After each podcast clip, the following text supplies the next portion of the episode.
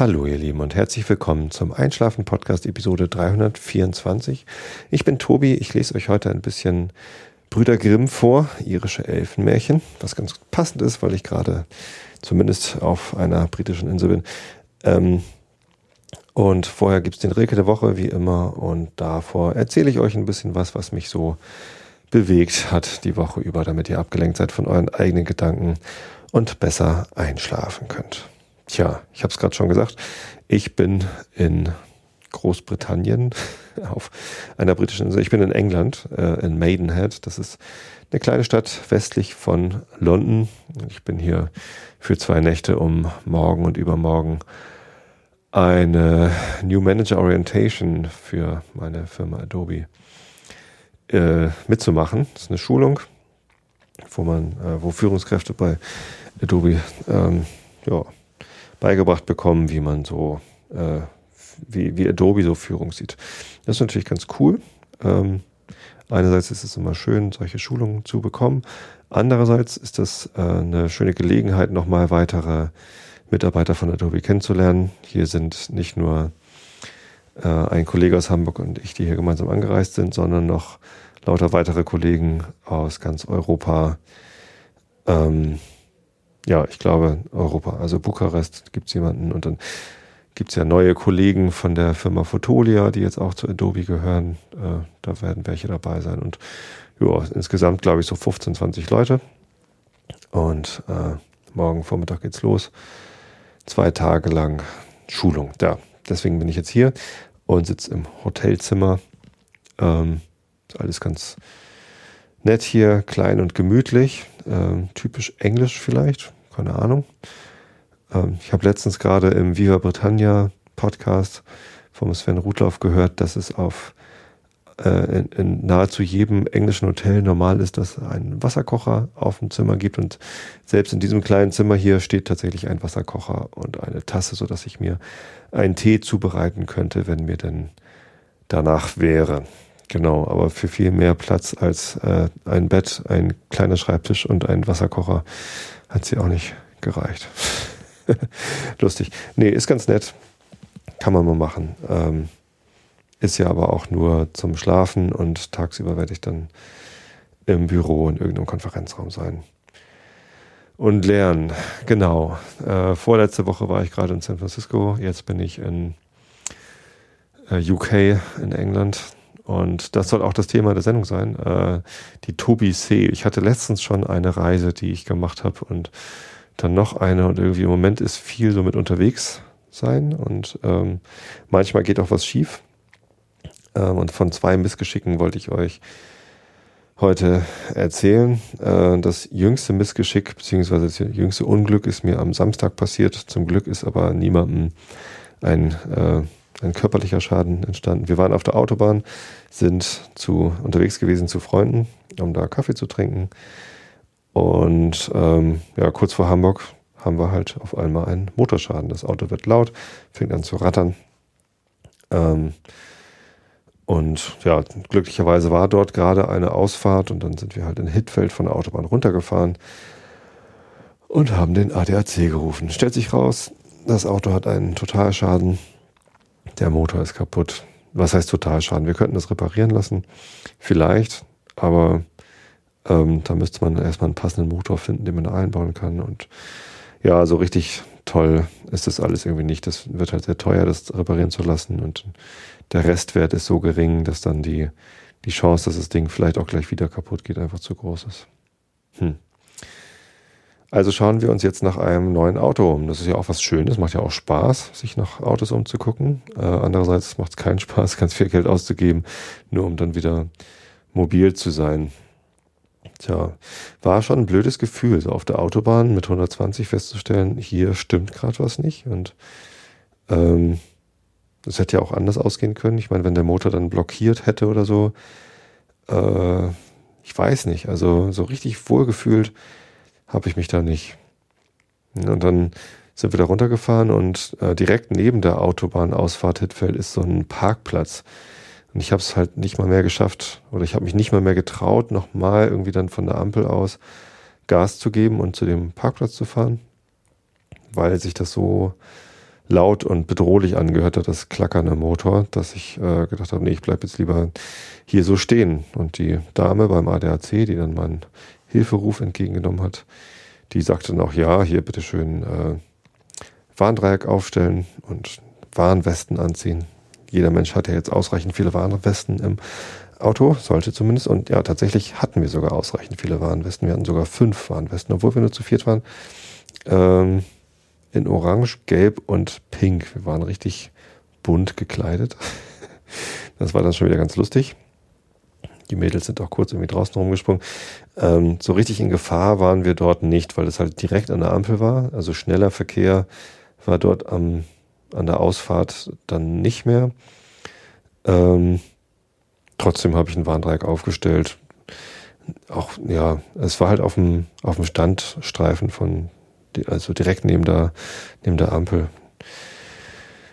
Trotzdem, naja, ich, ähm, ich hatte mal einen Bekannten, der im Alter von 29 Jahren bei einem Unfall auf der Autobahn helfen wollte und dort äh, tödlich verunglückt ist. Und seitdem bin ich immer extrem vorsichtig, was so Unfallstellen angeht. Und das war jetzt zwar keine Unfallstelle, sondern nur eine Unglücksstelle, weil ich ja keinen Unfall hatte, sondern der Motor einfach mal so spontan kaputt gegangen ist. Und es war auch nicht auf der Autobahn. Trotzdem ist man dann ja lieber mal vorsichtig. Ja. Ähm, genau, das hat dann aber nicht mal eine halbe Stunde gedauert. Wir haben die meiste Zeit dann doch im Auto gesessen und uns irgendeine drei Fragezeichen Folge angehört, die wir dabei hatten. Oh Gott, Entschuldigung. Ja, ich bin müde. Ähm, ihr ja hoffentlich auch. Äh, wenn ihr das hier gerade zum Einschlafen hört. Wenn ihr gerade im Auto sitzt, auf der Autobahn seid und jetzt euch Sorge macht um euren Motor, seid ihr hoffentlich bitte nicht müde. Aber ich wünsche euch nicht, dass euch sowas passiert mit dem Motorschaden. Tja. Nö, der hat den dann ähm, einmal kurz angehört, den Motor, und gesagt, bitte schnell wieder ausmachen. Das klang halt wirklich nicht so gut. Und hat uns dann abgeschleppt nach Hollenstedt gebracht zu unserem, zu unserer Werkstatt. Ähm, da steht der Wagen dann jetzt noch und wir sind dann zu meinen Schwiegereltern und haben den Kuchen, den wir eigentlich zu den äh, Freunden mitbringen wollten, dann dort mit denen verspeist, mit den, mit den Schwiegereltern. Tja, war trotzdem lecker. Nur schade, dass wir unsere Freunde nicht wieder gesehen haben. Die haben wir nämlich lange nicht getroffen. Das ist dann besonders ärgerlich, ne? wenn man gerade was Besonderes vorhat, nämlich Freunde wieder zu treffen, die man schon lange nicht gesehen hat. Die haben zwei Jungs, die drei und zwei Jahre alt sind, noch klein und ähm, den kleineren, den, äh, den kenne ich noch nicht mal. Also wir waren seit über zwei Jahren nicht dort. Das ist so ein bisschen, bisschen sehr schade. Tja. Ähm, genau, das war die, die eine Odyssee.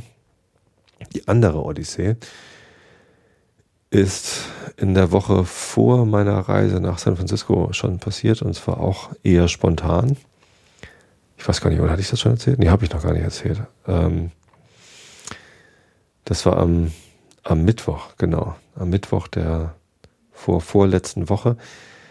Da ähm, habe ich sogar eine Viertelstunde früher Feierabend gemacht, das Büro verlassen, damit ich äh, einen Zug früher nehmen kann. Ich muss ja immer mit der Bahn von, vom Hauptbahnhof in Hamburg nach Sprötze fahren, wo da mein Fahrrad steht. Und da gibt es halt einen um 18.38 Uhr, den ich normalerweise nehme. Und mit der Fähre eine Viertelstunde früher habe ich halt die Bahn um 18.20 Uhr erreicht. Ich war zumindest rechtzeitig am Hauptbahnhof. Und wenn ich dort ankomme, dann schaue ich immer auf dieser großen Anzeigetafel, ähm, wo denn der Zug gerade abfährt. Meistens fährt der auf Gleis 12. Manchmal fährt er auch auf Gleis 13 oder 14. Ähm, dann ist es immer ganz gut, das zu sehen. Manchmal fährt auch von Gleis 12b, das ist außerhalb der Bahnhofshalle. Und dann guckt man dann mal eben nach. Früher war diese Anzeigetafel noch mit diesen klackernden Schildchen. Ich weiß nicht, ob ihr euch daran erinnert. Ähm, und manchmal, wenn ich unter dieser Tafel durchgehe und die gerade umschaltet, vermisse ich dieses Klackern der Schilder, diese, diese Drehplättchen, äh, wo dann Buchstaben und Zahlen drauf sind und dann bleiben die halt immer in der richtigen Stellung stehen, sodass man sehen kann, wann ein Zug und wo der fährt und wohin. Ja, heute natürlich alles elektronisch. Ähm, und ja, habe ich geguckt, ja, nach Rothenburg fährt der Zug Ähm, also der fährt gar nicht durch bis nach Bremen, aber hält eben auch in Sprötze und der sollte auf Gleis 12a fahren. Und dann war es schon 18.19 Uhr oder 18.18 Uhr und ich dachte, ja, super. Da steht da ja ne, ein blau-gelber Metronom auf Gleis 12a. Hab dann sogar noch am Bahnsteig sind ja auch nochmal Schilder. Also nicht diese große Anzeigetafel, wo alle Züge draufstehen, sondern am Bahnsteig steht ja auch dran, hier fährt als nächstes der Zug. Da stand auch Rotenburg dran. Ähm, 1820 und das ist halt mein Zug. Und ähm, da bin ich da eingestiegen und habe bei meiner Frau angerufen und gesagt, hier, ähm, ich bin ähm, 20 Minuten früher zu Hause, kannst zum Sport fahren. Ja, die fährt mittwochs abends manchmal zum Sport und wenn ich dann schon unterwegs bin, dann sind die Kinder auch gerne mal irgendwie ein Viertelstündchen allein zu Hause. Das ist nicht jeden Mittwoch so, aber es kommt halt mal vor, dass, es, dass sich das so ergibt, dass, äh, dass der Zeitplan das erfordert. Und ähm, dann wollte ich ihr das ermöglichen, habe sie angerufen und habe dann im Anschluss gleich wieder irgendwie die Kopfhörer aufgehabt und irgendwie einen Podcast gehört. Keine Ahnung, was dann gerade lief. Vielleicht Esel und Teddy. Die haben nämlich nach ihrer merkwürdigen Nanaismus-Folge jetzt eine ganz lustige Sache gemacht. Die haben endlich genügend Flattergeld verdient, um ein Schokocroissant zu kaufen für den Esel. Und da haben sie eine Reihe von Episoden, äh, so Real-Life-Dokumentation, wie Esel sich ein Schokocroissant kaufen möchte und mehrfach scheitert und am Ende schafft es äh, aber doch. Und das war sehr, sehr lustig. Ähm, zu dem Zeitpunkt äh, war, war glaube ich, erst die erste. Ach nee, das kam mir erst jetzt. Da muss ich was anderes gehört haben. Egal, hört auf jeden Fall mal Esel und Teddy die Schokocroissant-Geschichten durch. Die sind sehr erbaulich. Ähm, ist ja auch egal.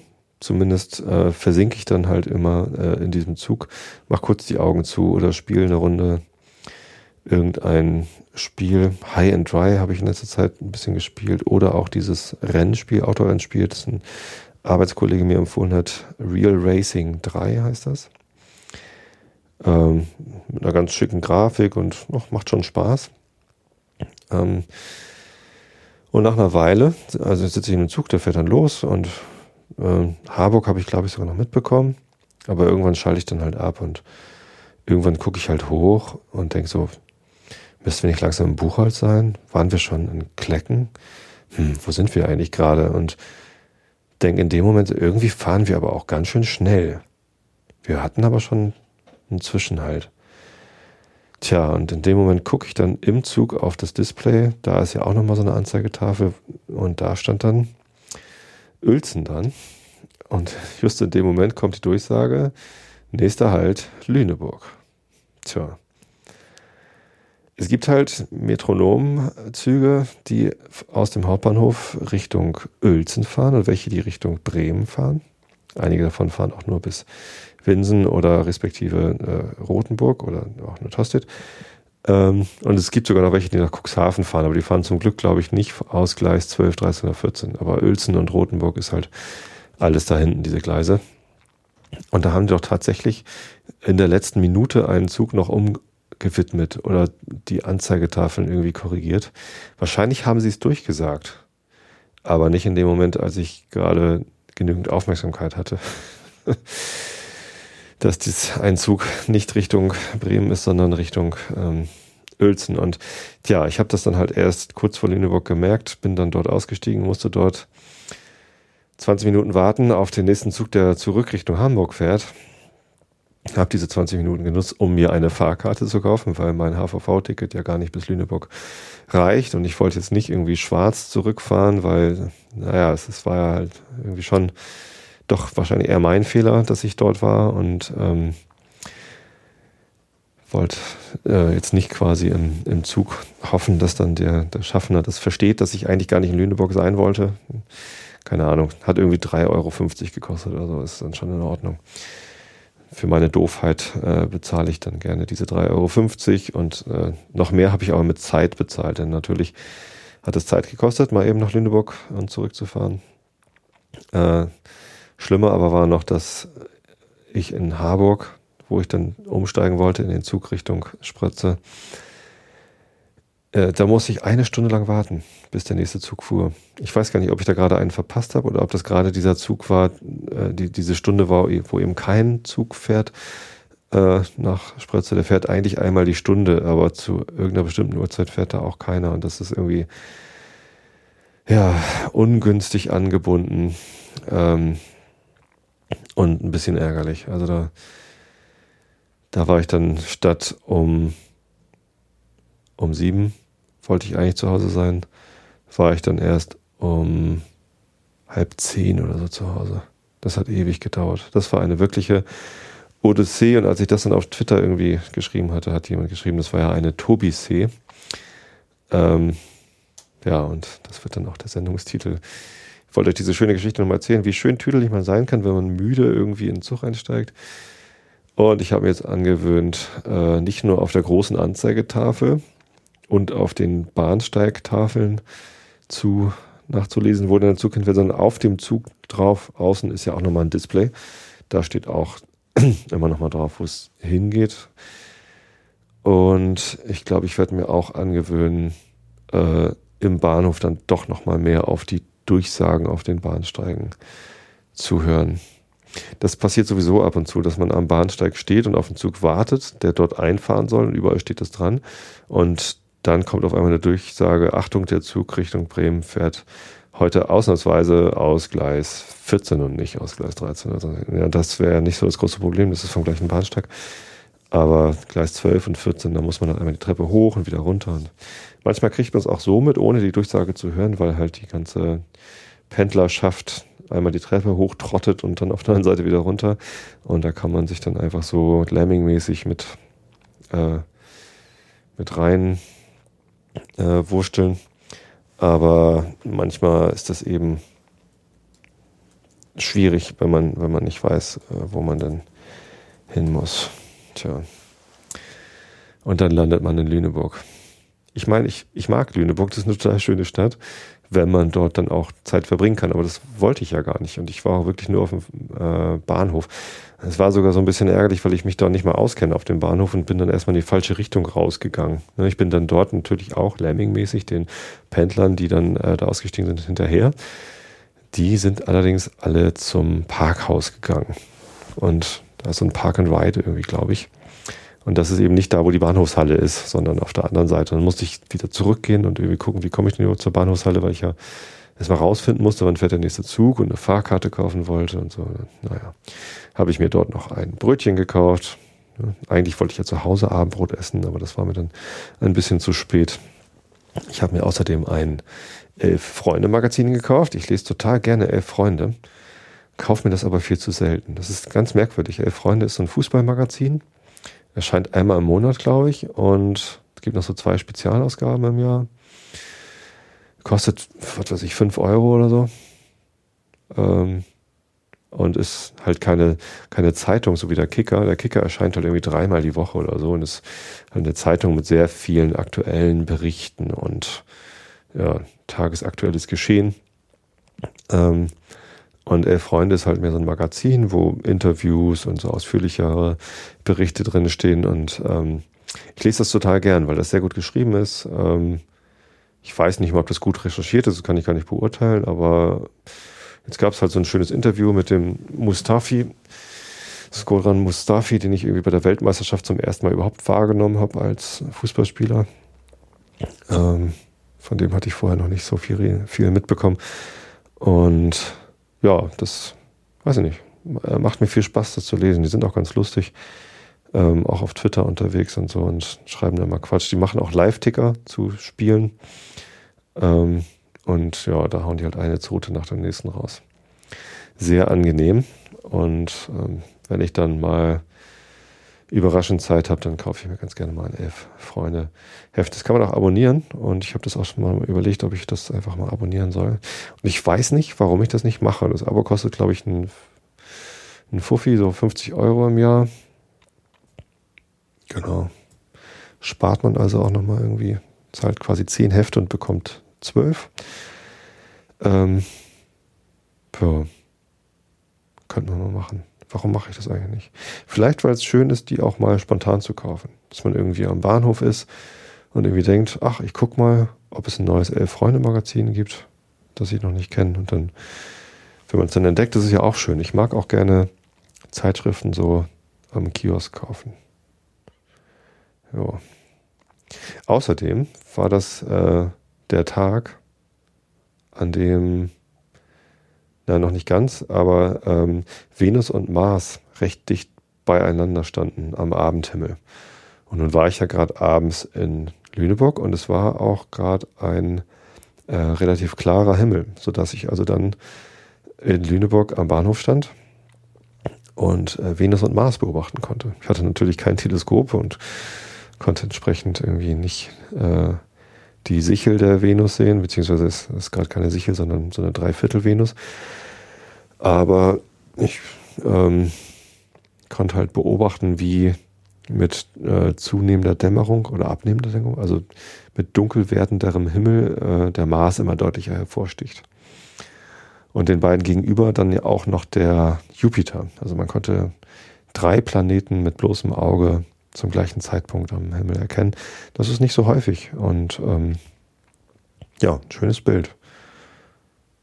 Tja, trotzdem doof, wenn man das eigentlich auch von zu Hause hätte betrachten können, wo ja auch ein Teleskop ist. Ja, was mir übrigens noch fehlt, ist ähm, Uranus. Äh, Uranus ist, glaube ich, nee, Neptun habe ich auch noch nicht gesehen. Äh, weiß ich aber gar nicht, ob ich den überhaupt kriegen würde.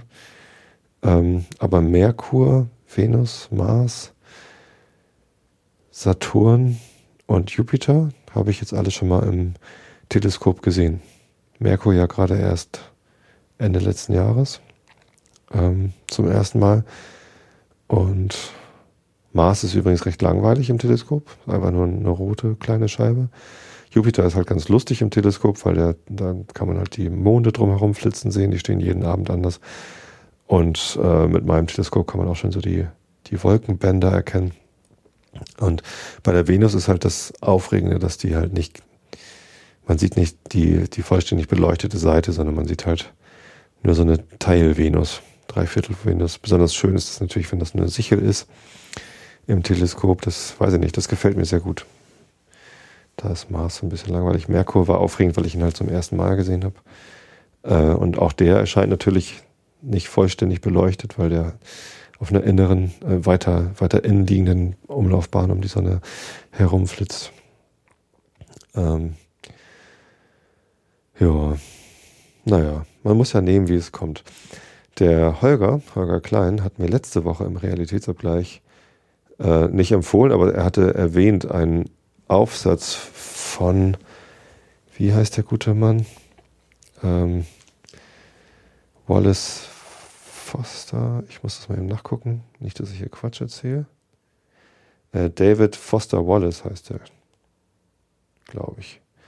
Ähm, und er hat eine Rede gehalten vor Absolventen irgendeiner amerikanischen Elite-Uni, Harvard oder sowas. Die heißt uh, This is Water. Auf Deutsch, das hier ist Wasser. Und den Aufsatz hat, also das ist eine Rede und die gibt es halt eben auch verschriftlicht. Ähm, und die hatte Holgi letztens erwähnt in einem Zusammenhang, ähm, Ah, hier habe ich es. Im Jahr 2005 wurde David Foster Wallace gebeten, vor dem Abschlussjahrgang des Canyon College über ein Thema seiner Wahl zu sprechen. Es ist die einzige solche Rede, die er je gehalten hat. Ähm, genau. Und es geht so ein bisschen um die äh, Fähigkeit zu denken und um Freiheit. Und ähm, ich fand den, fand den sehr schön, den Artikel. Ich habe nicht mehr so ganz zusammenbekommen, warum Holger den erwähnt hatte. Muss ich fast nochmal nachhören. Wollte ich eigentlich vorhin im Realitätsabgleich schon mit ihm drüber sprechen, habe ich ganz vergessen. Ähm, was man mitnehmen kann aus diesem Artikel ist, dass die, die eigentliche Freiheit, die wir haben und die Fähigkeit zu denken, die man angeblich an der Universität oder im College lernen soll, ähm, dass die eigentlich dazu da ist, um tatsächlich Entscheidungen darüber zu treffen, wie man mit Situationen umgeht, weil es immer so verschiedene Möglichkeiten gibt, ähm, mit einer bestimmten Situation umzugehen. Ja, man kann zum Beispiel, wenn man irgendwie in, in einem Supermarkt an einer langen Schlange steht und vor einem sind irgendwie Leute, die irgendwie, weiß ich nicht, besonders umständlich bezahlen oder keine Ahnung was und sich irgendwie so benehmen, dass sie einem selbst im Weg sind, obwohl man es doch eigentlich gerade eilig hat oder man genervt ist, dann kann man halt entweder irgendwie sauer auf diese Person sein ähm, oder man kann sich vorstellen, dass diese Person vielleicht gerade in einer Situation ist, die das erfordert, dass, ähm, dass sie sich so verhält, wie sie sich verhält. Und äh, dann geht man ganz anders mit dieser Situation um.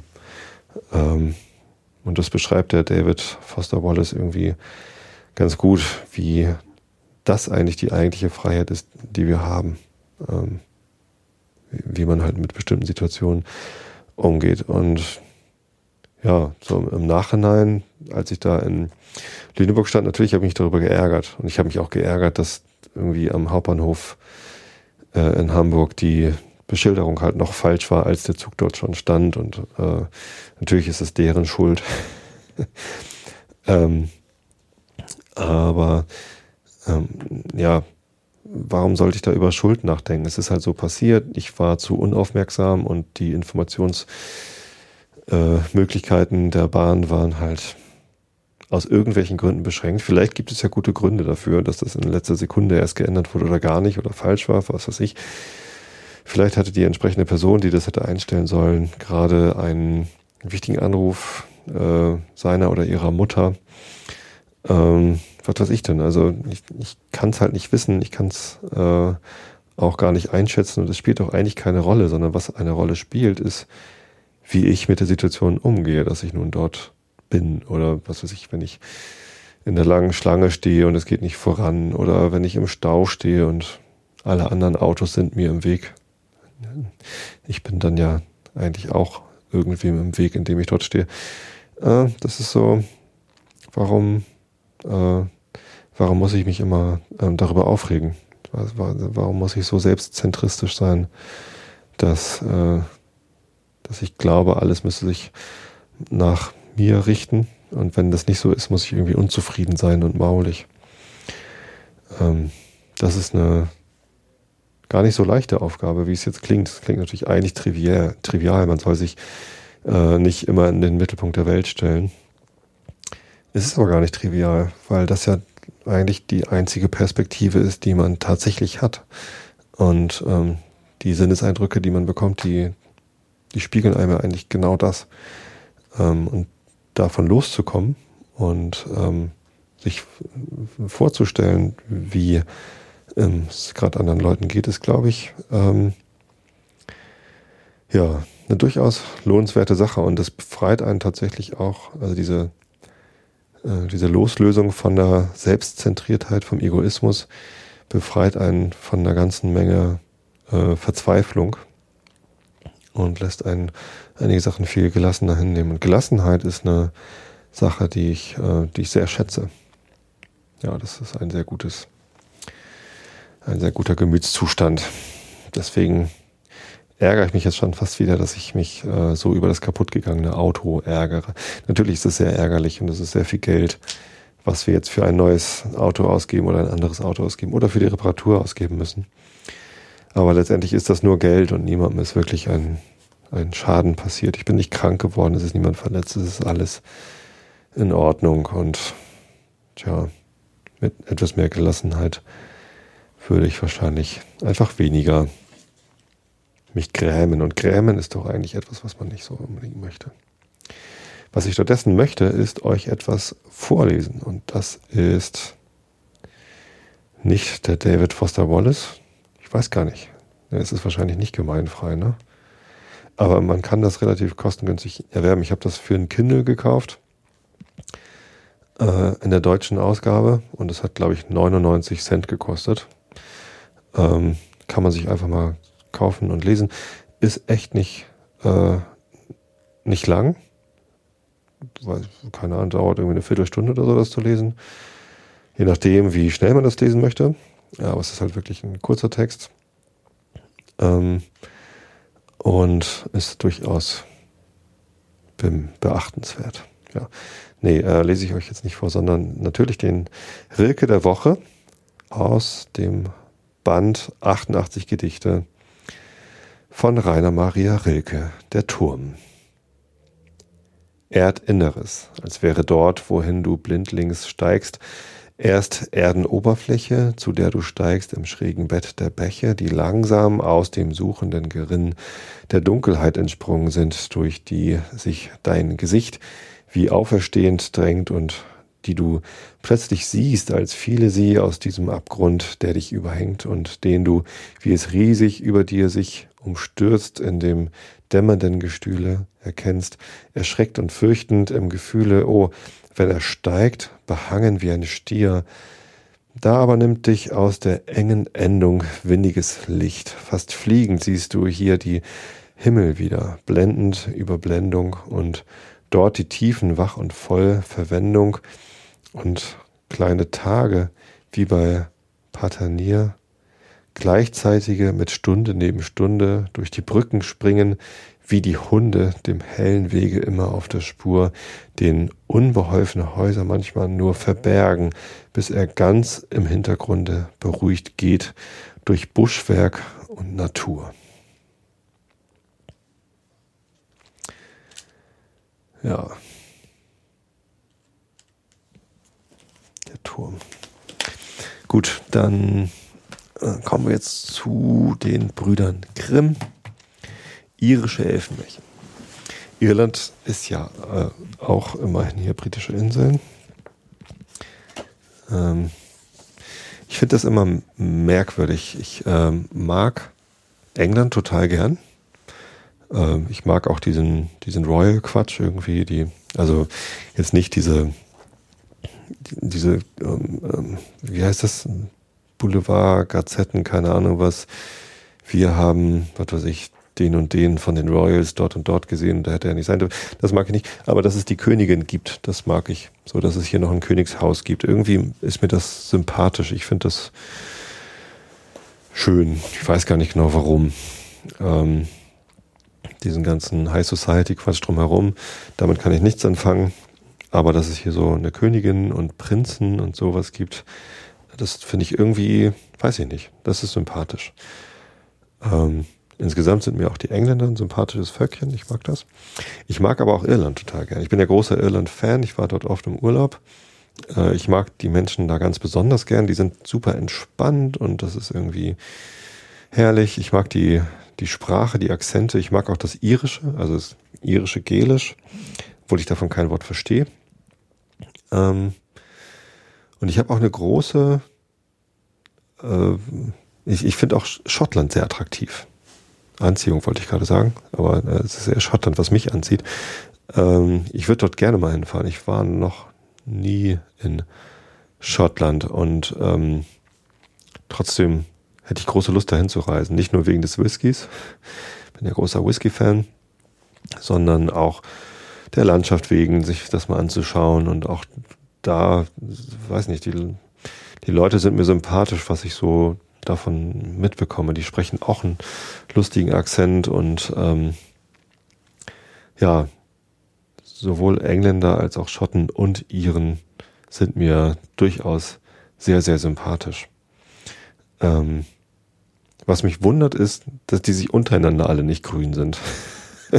und dass die Schotten sich unbedingt äh, von den von den Engländern lossagen wollen. Und ich meine, ich, ich war in Irland und ich war auch in Nordirland und das ist halt, fühlte sich damals, wann war ich das erste Mal da? 1992, fast so an wie Bundesrepublik Deutschland und DDR. Also das ist halt, sind halt irgendwie ja stark getrennte. Die Grenze ist stark bewacht und da war auch gerade so eine Militärübung, wo sich irgendwie so Soldaten dann irgendwie an der an der Seite im, durch den Dreck gerobbt haben und das ja Teilweise sind ja sogar kriegsähnliche Zustände, wenn dann wieder irgendwelche Katholiken in Nordirland äh, durch die Straßen ziehen und dann von Protestanten angegriffen werden. Ich weiß es nicht. Also das ist irgendwie, ja, schon irgendwie kriegsähnlich, wenn dann irgendwie Engländer gegen Iren oder Iren gegen die äh, britische Besatzung in Nordirland und keine Ahnung. Es ist irgendwie sehr, sehr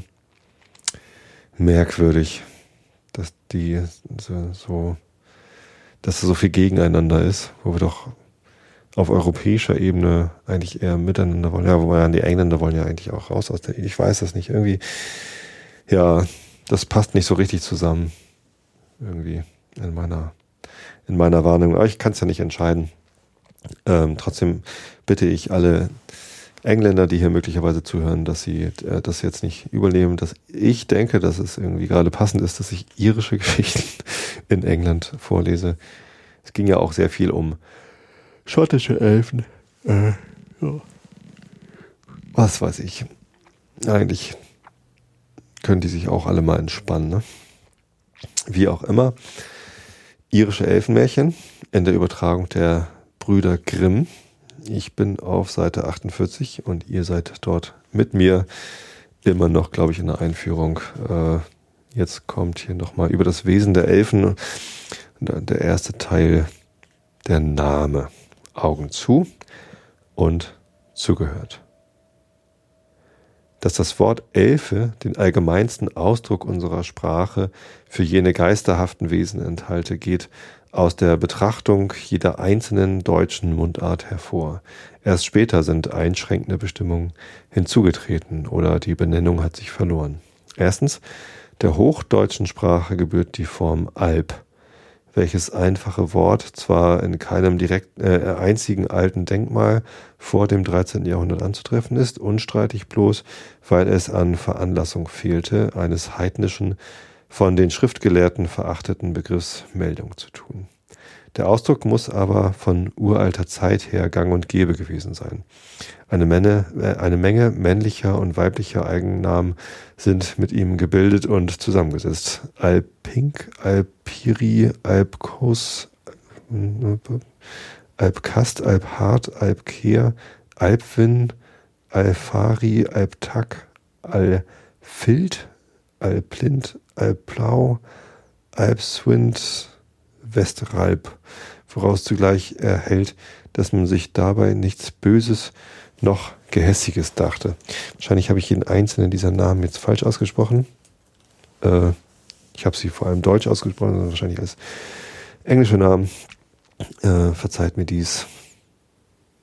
Elfahrt. Ja, wahrscheinlich. Keine Ahnung. Äh, oder es sind äh, Mittelhochdeutsche Nee, Hochdeutsch? Merkwürdig. Sind das hochdeutsche, alte deutsche Namen oder was?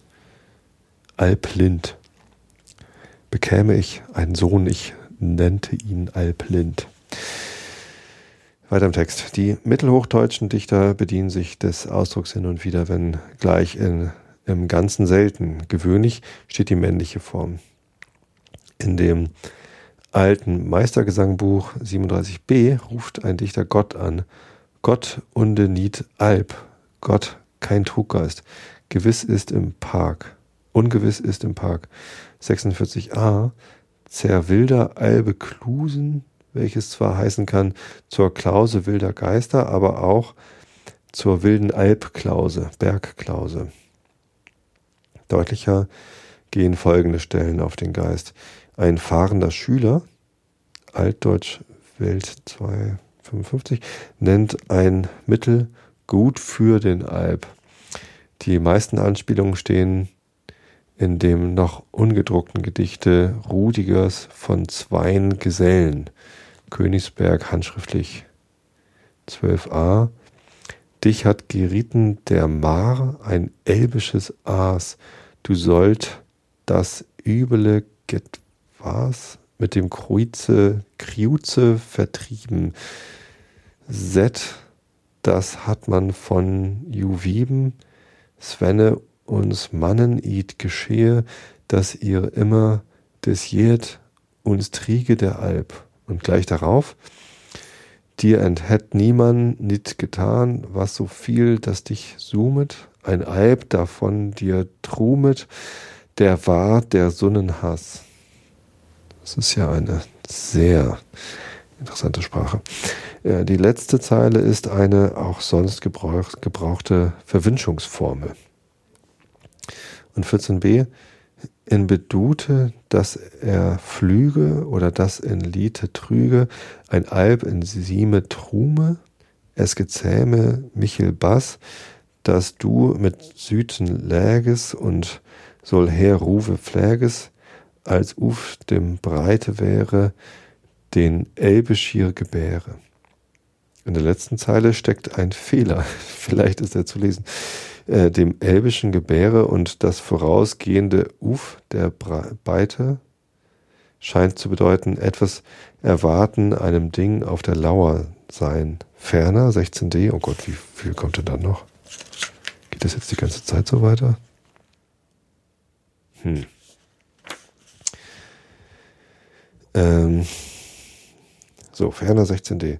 Ich sehe wohl, dass du elbisch bist, ein elbische Ungechure oder Heure. Sprach sie, du siehst verwasen. Das ist, verflucht seist du, du elbisches Ungeheuer. Was ist das für ein Geräusch? Ich glaube, hier fliegt gerade ein Flugzeug übers Haus. 18a, nu saga mir, elbisches Getwas, wir rätet die Namen. In einem anderen Gedicht, altes Meistergesangbuch 2b, Elbe triegend, nicht so viel Junge, und der Alte also es mich tut. Herbord, Trojanischer Krieg 84c, redet von elbischem Viure oder Feure, Irrlichtern, aha, elbisches Feuer vielleicht, Feure. Statt der Alp scheint aber das Neutrum das Alp oder Elbe, Plural Doi Elber zu brauchen. Da selbst 5d. Doi Elber triegend mich. Und 6a, unreines Getwas. Wie man schon früher neben dem männlichen der Tuvel auch das Tuvel, Plural Teufler, ah, Teufel, ah, T-I-U-V-E-L. Das I-U spricht wahrscheinlich Eu aus. Teufel. Deu Teufler. Althochdeutsch Deufelier sagte. Sonst wird der christliche, männliche gedachte Teufel in der altdeutschen Sprache gern weiblich, weil unserem Volksglauben der Begriff Unholden, Hexe, geläufiger war als der des bösen Feindes und Zauberers. Ulfilas sagt lieber Unholto als Unholta und in der althochdeutschen, in althochdeutschen Denkmälern wird Diabolus statt durch das Maskulinum Unholdo durch das Femininum Unholda übersetzt. Deutsche Märchen legen dem Teufel wenigstens seine Großmutter bei und der böse Geist Grendel im angelsächsischen Gedicht hat seine noch ärgere Mutter zur Seite. Desto weniger kann befremden, dass zuweilen das Femininum doi alb gen Genitiv der Elbe vorkommt. Heinrich von Möhrungen singt, von der Elbe wird entsehen viel manniger Mann, also ward ich von großer Liebe entsehen. Das heißt, von der Alb wird es manchen Leuten angetan, so ist es mir angetan worden von der Liebe. Die Bedeutung von Entsehen bestätigt folgende Stelle aus dem ungedruckten Heraklius Zeilen 3329 bis 35.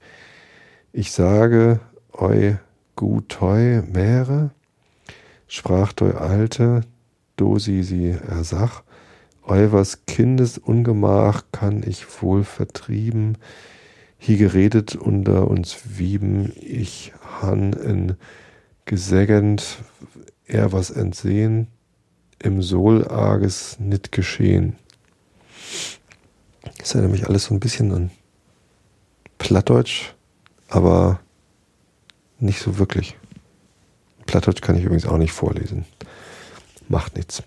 Neben dieser beschränkten Bedeutung von nächtlichem, die Menschen reitendem Gespenst mag noch die ältere und ursprünglich allgemeinere für Geist überhaupt bestanden haben, wie sich teils aus dem Elberich der Nibelungen und des Heldenbuchs, teils aus einer Stelle in der Verdeutschung der ovidischen Metamorphosen folgern lässt, wo der Ausdruck die Elben und Elbinnen vorkommt.